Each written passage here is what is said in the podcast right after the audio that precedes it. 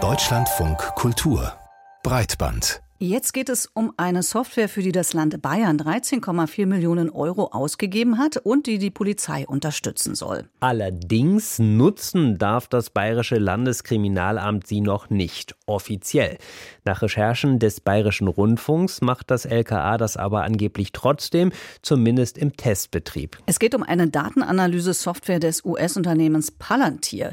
Schon seit Jahren beschäftigen sich DatenschützerInnen, Politik und auch das Bundesverfassungsgericht mit dieser Software. Pia Behme erklärt, was diese Software leisten soll. Jede Polizeibehörde sammelt personenbezogene Daten. Diese Informationen landen nicht an einem Ort.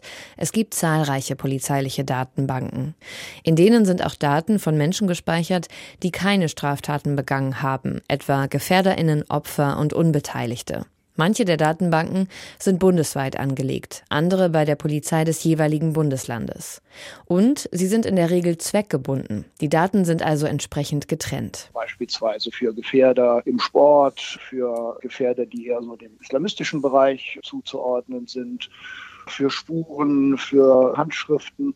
Wir haben also eine ganz, ganz zersplitterte Landschaft von Datenbanksystemen, was teilweise auch durch das föderale System in Deutschland bedingt ist. Marc Zöller von der Ludwig-Maximilians-Universität München ist Experte für Strafrecht und Digitalisierung. Um Verbindungen zwischen den Datensätzen zu ziehen und so die großen Datenmengen für Verbrechensbekämpfung und Verhinderung zu nutzen, setzen die Landeskriminalämter in Hessen und Nordrhein-Westfalen eine Software der US-Firma Palantir Technologies. At Palantir, we deliver secure, innovative and scalable software solutions at speed, accelerating decision making to detect, deter and defeat threats. Palantir wurde von Milliardär und Trump-Unterstützer Peter Thiel mitgegründet. Einer der ersten Geldgeber und Kunden war die CIA. Inzwischen setzen vor allem Sicherheitsbehörden, Armeen und Banken auf Palantir. In Hessen verwendet die Polizei seit 2017 eine Version der Software Gotham unter dem Namen Hessen Data. In NRW ist sie seit 2022 im Einsatz. Diese Software soll eigentlich etwas tun, was verfassungsrechtlich nicht erwünscht ist, nämlich diese vielen Dateisysteme, die einzelnen Zwecken zugeordnet sind, übergreifend recherchierbar zu machen. Und so Querverbindungen aufzuzeigen. Beispielsweise im Terrorismusbereich, wenn man unterschiedliche Informationen zusammenführt, dass eben auffällt, dass in bestimmten Bereichen stark kommuniziert wird, dass bestimmte Bewegungsdaten Daten hier eine Rolle spielen können. Und das sind sozusagen so Muster, die eben diese Software erkennt und dann am Schluss wirklich so eine Art Handlungsvorschlag macht und sagt, da müsst ihr vielleicht mal ein bisschen genauer hingucken. Laut dem hessischen Innenministerium habe die Software unter anderem dabei geholfen, einen Terroranschlag zu verhindern. Auch das NRW-Innenministerium spricht von Fahndungserfolgen. DatenschützerInnen kritisieren den Einsatz dagegen. Die Organisation Gesellschaft für Freiheitsrechte sieht darin einen Grundrechtseingriff und hatte 2022 eine Verfassungsbeschwerde eingereicht. Daraufhin schränkte das Bundesverfassungsgericht im Februar die Datenanalyse ein. Im Juni hatten Bund und mehrere Länder die bundesweite Einführung der Palantir-Software abgelehnt. Nur NRW und Bayern, die bereits Verträge mit Palantir haben, sprachen sich dafür aus. In Bayern fehlt allerdings noch die rechtliche Grundlage für den Einsatz. Pia Behme hat uns die Palantir-Software erklärt. In Zukunft soll diese Software der Polizei bei Ermittlungen helfen. Wir haben gerade gehört, dass das Bayerische Kriminalamt laut einer Recherche des Bayerischen Rundfunks die Software des US-Unternehmens Palantir testet. Diese Software soll bei der Aufklärung von Straftaten helfen. Datenschützerinnen und Datenschützer kritisieren das. Auch die Organisation Gesellschaft für Freiheitsrechte, die sich für die Grundrechte stark macht, hat Bedenken. Für die Organisation arbeitet auch die Juristin Simone Ruf. Mit ihr haben wir gesprochen und wollten wissen, was aus ihrer Sicht gegen den Einsatz Einsatz der Software spricht. Bei solchen Software-Analysemodellen handelt es sich um weit mehr als ein Tool, das nur öffentlich zugängliche Informationen zusammenführt. Der Schwerpunkt bei Vera liegt aber muss man schon so sagen, auf ähm, polizeilichen Datenbanken, die durch das System miteinander verknüpft werden können.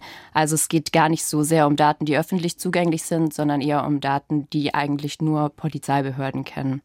Also man könnte auf den ersten Blick meinen, dass der Einsatz solcher Software lediglich ein technisches Hilfsinstrument darstellt, aber in Wirklichkeit geht es darüber hinaus, was einzelne Polizeibeamtinnen leisten könnten, weil es werden riesige Datenmengen verarbeitet und zusammengeführt, die könnten einzelne oder auch mehrere Personen in der kurzen Zeit überhaupt nicht durchforsten, geschweige denn in dem Grad an Detailliertheit überhaupt analysieren. Aber auf der anderen Seite klingt das doch für mich jetzt erstmal positiv. Also wir haben ganz viele Daten, die Polizistinnen und Polizisten schaffen es nicht, diese Daten zu bewältigen. Es gibt verschiedene Datenbanken und irgendwas äh, sollte das mal ordnen. Und dafür ist diese Software da. Wo ist da jetzt die Schwierigkeit? Ja, ist natürlich total nachvollziehbar, dass Polizeibehörden derartige Software einsetzen wollen, um die Arbeit effektiver zu machen. Aber es handelt sich hier durchaus um schwerwiegende Grundrechtseingriffe, und zwar an das Recht auf informationelle Selbstbestimmung. Also das Grundrecht, das gewährleistet, dass man über die eigenen personenbezogenen Daten selbst bestimmen darf. Und vielleicht kann ich auch gleich erläutern, warum es ein so schwerwiegender Eingriff ist. Es liegt daran, dass durch Analysesoftware ähm, ganz neue persönlichkeitsrelevante Informationen generiert werden können, weil die Software eben nicht nur Datenbestände zusammenführt, sondern eben die Daten auch analysiert. Das bedeutet, es werden Querverbindungen zwischen Personen geschaffen, zwischen Personen und Orten, zwischen Personen und Institutionen und so können auch Muster erkannt werden. Aber vielleicht können Sie kurz mal erklären, um was für Daten es sich eigentlich handelt. Also mal ganz konkret gemacht, welche Informationen werden da eigentlich gesammelt?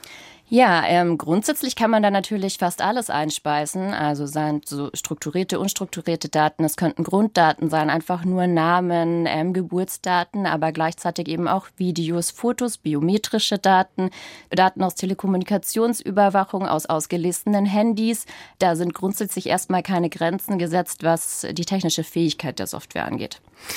Wenn Sie aber sagen, es ist nicht unproblematisch, dass da gewisse Muster herausgearbeitet werden könnten, auf der anderen Seite machen das nicht Ermittlerinnen und Ermittler sowieso, dass sie nach Mustern suchen und jetzt übernimmt es halt die Software? Ja, das geht ja eben darüber eigentlich hinaus und ich habe ja auch schon angedeutet, dass die Software noch viel mehr leisten kann. Jetzt kann man sich natürlich auch vorstellen, dass KI-Komponenten integriert werden und bei der in Rede stehenden Software bei Vera, es handelt sich dabei ja um ähm, eine Software des Unternehmens Palantir. Es gibt dafür auch eine KI-Komponente, die man einfach einpflegen kann und ähm, wenn die Software dann Muster herausarbeitet und Beziehungen, kann es durchaus sein, dass es von Menschen erstens gar nicht mehr nachvollziehbar ist und so eben umfassende Persönlichkeitsprofile gebildet werden. Sie sagen, dass damit Grundrechte eingeschränkt werden könnten. Unter welchen Bedingungen wäre es denn erlaubt, wäre es denn okay, sowas zusammenzuführen? Da gibt es ja das, ähm, ein Urteil vom Bundesverfassungsgericht von Anfang des Jahres. Da wurden relativ strenge Voraussetzungen geschaffen beziehungsweise erstmals formuliert für die Anwendung solcher Analysesoftware.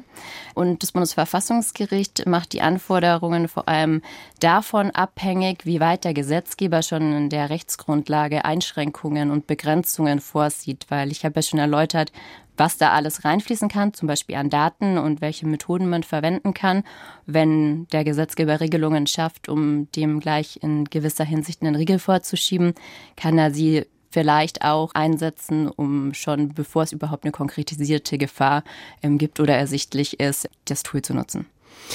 So eine Angst, die bei so einer Software auch immer mitschwingt, ist ja, dass sie möglicherweise zum Predictive Policing genutzt werden könnte. Da haben wir auch hier bei Breitband schon öfter darüber berichtet. Also das heißt, dass man im Vorfeld eben Daten scannt, ob es da irgendwelche Auffälligkeiten gibt und ob da vielleicht die Möglichkeit eines oder ob sich da ein Verbrechen abzeichnet, birgt aber die Gefahr der Vorverurteilung natürlich von Personen.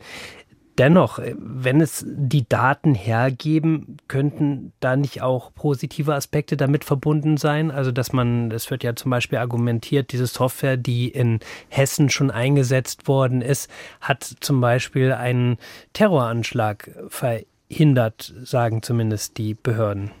Klar, das hört sich auf den ersten Blick gut an, Straftaten zu verhindern und dennoch ähm, schwingen da, ich habe ja die eine oder andere Sache schon angedeutet, Gefahren und Risiken mit. Vor allem ja gerade dann, wenn maschinell Gefährlichkeitsprognosen über Personen getroffen werden, können Personen auch wiederum AdressatInnen von weiteren polizeilichen Überwachungsmaßnahmen sein, die völlig unbeteiligt waren und äh, wenn man es nochmal prüfen würde, vielleicht doch gar keinen Hinweis auf die Begehung von der Straftat liefern würden. Und Predictive Policing setzt ja sehr weit im Vorfeld an. Da muss ja noch gar keine konkretisierte oder konkrete Gefahr vorliegen. Und ja, das hat weitreichende Konsequenzen, insbesondere auch was die Verstärkung von Diskriminierungseffekten angeht, die in Datenbanken ja sowieso schon angelegt sind und so könnten ganze Gruppen von Menschen durch die Anwendung der Software unter Generalverdacht gestellt werden und damit natürlich auch stigmatisiert. Nun beklagen wir ja sehr häufig äh, den Stand der Digitalisierung in Behörden, dass die Behörden da eigentlich enorm hinterherhinken. Und nun könnte man oder möchte ich auch fragen, hat es nicht auch etwas Gutes, wenn die Polizei anfängt, äh, digitale Tools äh, zu nutzen? Was könnte das dann sein, dass die sozusagen zum Einsatz kommen können? Ja, also ähm, das ist natürlich ein Vorteil. Ich glaube, der Unterschied zu anderen Bereichen, in denen man oft von der fehlenden Digitalisierung in Behörden spricht, haben wir hier einfach einen schwerwiegenden Grundrechtseingriff und das unterscheidet sich ähm, von allen allem anderen. Sie haben ja auch bereits wegen ähnlicher Fälle in Hessen und Hamburg tatsächlich Verfassungsbeschwerde eingelegt.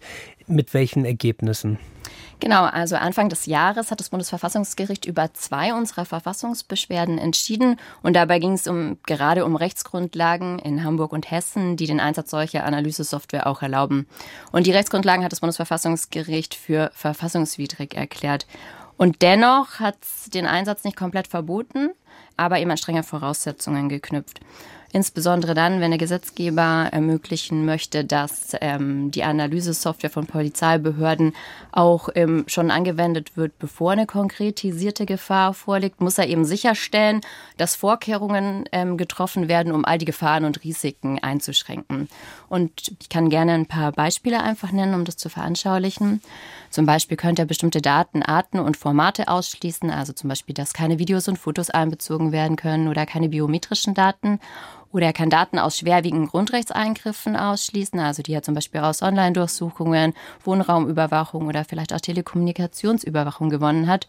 Oder Daten von Unbeteiligten. Gleichzeitig könnte er auch die Methoden der Analyse einschränken, also indem er die Abgleichsschritte von vornherein reduziert und begrenzt. Somit bestehen auch nicht so viele Verknüpfungsmöglichkeiten. Und abgesehen von den Beschränkungsmöglichkeiten hat das Bundesverfassungsgericht auch betont, ähm, dass eine effektive Kontrolle durch Datenschutzbeauftragte gewährleistet sein muss.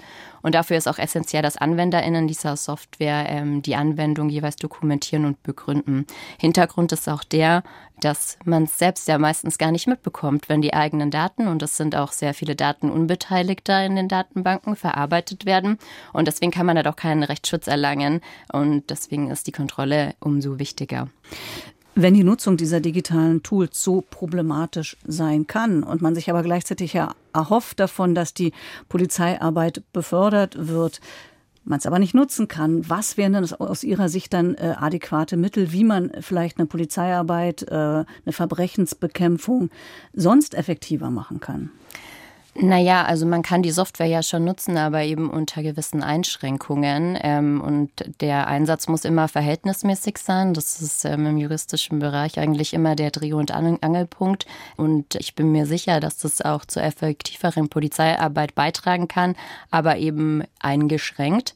Ähm, und wenn sich die Gesetzgeber in der Umsetzung an die Anforderungen des Bundesverfassungsgerichts halten und die auch, und das ist auch immer ein wichtiger Aspekt, schon in den Einfachgesetzen gesetzlichen Rechtsgrundlagen normklar und bestimmt genug umsetzen, dass AnwenderInnen auch genau wissen, was erlaubt ist und was nicht sagt Simone Ruf von der Gesellschaft für Freiheitsrechte. Mit ihr haben wir hier im Deutschlandfunk Kultur über ihre Bedenken wegen der Palantir-Software gesprochen. Diese Analysesoftware wird laut einer Recherche des Bayerischen Rundfunks gerade vom Bayerischen Kriminalamt getestet.